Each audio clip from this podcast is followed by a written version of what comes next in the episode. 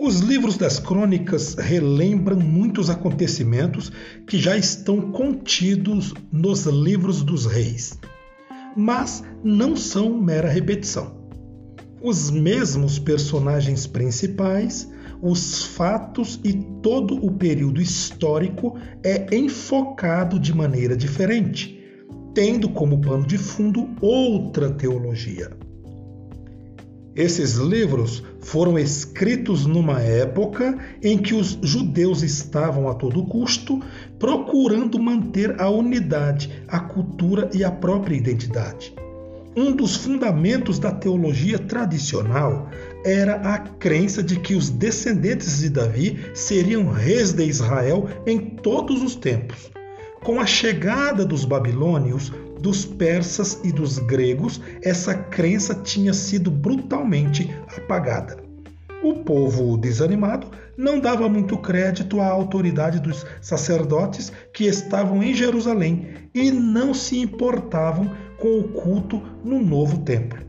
A intenção do autor dos livros das crônicas é mostrar que uma comunidade centrada no culto estava fundamentada na história passada de Israel e que, portanto, tinha uma raiz sólida.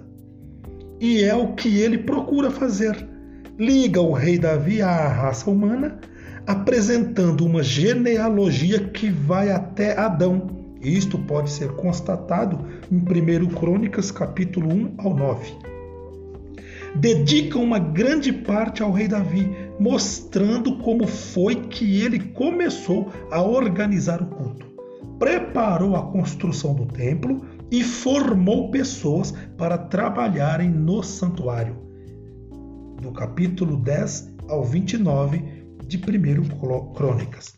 Depois, ressalta a atividade de Salomão em relação ao culto, construção do templo, preparação das mobílias sagradas e festas, que se encontra em 2 Crônicas, capítulo 1 a 9.